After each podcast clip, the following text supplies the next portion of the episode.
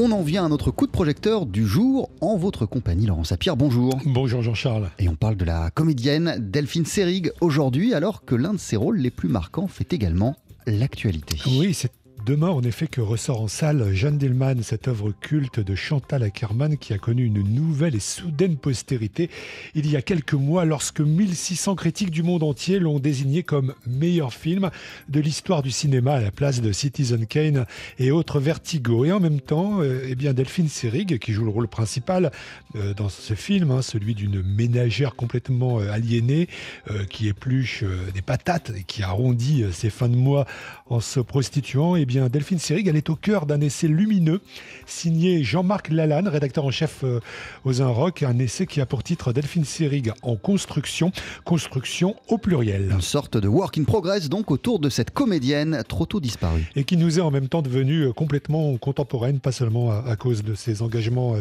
féministes. Déjà, à travers sa filmographie, Delphine Seyrig s'est peu à peu émancipée. Elle a été au départ la châtelaine d'Alain René dans l'année dernière à Marienbad, la fée marraine de Podane ou encore la apparition subjugant Antoine Douanel dans Baiser volé de François Truffaut. Et puis, et puis elle s'est échappée subrepticement de cette fantasmagorie masculine pour tourner avec des réalisatrices comme Chantal Ackerman, mais aussi Marguerite Duras dans India Song. Et elle est devenue, pour ainsi dire, une autre femme. On écoute l'analyse qu'en fait Jean-Marc Lalanne. Je dirais qu'une légende s'est substituée à une autre. Et la première Delphine Sering, qui est cette euh, intellectuelle bourgeoise euh, extrêmement sophistiquée, euh, extrêmement glamour. Elle a pris soin de la déconstruire, de, la détruire, et en cela, je dirais que Marguerite Duras et Chantal Ackerman lui ont permis de le faire. Et même si je pense que la première Delphine Sering, la Delphine Sering intellectuelle et glamour, à l'intérieur même des rôles, elle commençait à opérer une déconstruction de ça. C'est-à-dire qu'il y avait presque une dimension parodique, tellement les, signes en étaient euh, très forts. Signes extérieurs de déconstruction, donc, euh, ce qui va de pair avec euh, des prises de position publiques. Et là, on revient au féminisme, souvent fraîchement accueilli. Il y a des choses vraiment qui glacent le sang aujourd'hui. Par exemple, il y a une émission où elle est reçue par Michel Drucker, et Michel Drucker lui dit innocemment Vous êtes une femme qui pense.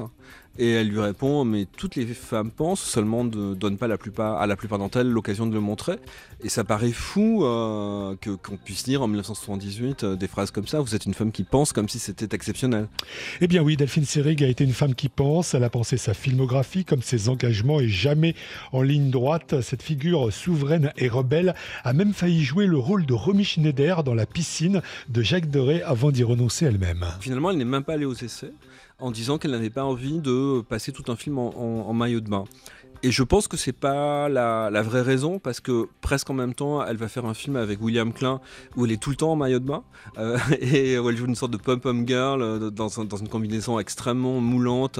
Donc je pense que c'était pas la vraie, la vraie raison. Je pense plutôt que euh, cette idée-là du cinéma, moi, enfin, on, peut aimer la piscine par ailleurs, mais en tout cas, cette, idée très classique d'un cinéma commercial français, narratif un peu pépère, c'était une idée du cinéma à laquelle elle ne souscrivait pas du tout. Et les films les plus mainstream qu'elle ait pu faire, c'était des films quand même euh, plus personnels comme euh, Baiser volé de François Truffaut ou Podane de Jacques Demy. donc voilà, je, je pense qu'au fond, elle n'avait pas envie de faire des films dont elle n'aurait pas été la spectatrice intéressée. On peut penser en tout cas que Delphine Seyrig dans la piscine, ça aurait peut-être changé toute la face euh, du cinéma français de cette période où, à défaut, rendu ce hit du box-office moins empreint de vapeur machiste. Ah, mais c'est quand même génial la piscine et, et surtout ça a BO signé Michel Legrand mais Delphine Seyrig aussi. Elle est géniale, on rappelle le titre de ce livre dont vous nous avez parlé Laurent, Delphine Seyrig en construction au pluriel de Jean-Marc Lalanne. C'est sorti chez Capricci.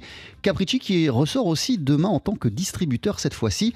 Jeanne Dielman, le film culte de Chantal Ackerman et aussi l'un des rôles les plus marquants de Delphine Seyrig. Merci beaucoup Laurent Sapir. À tout à l'heure.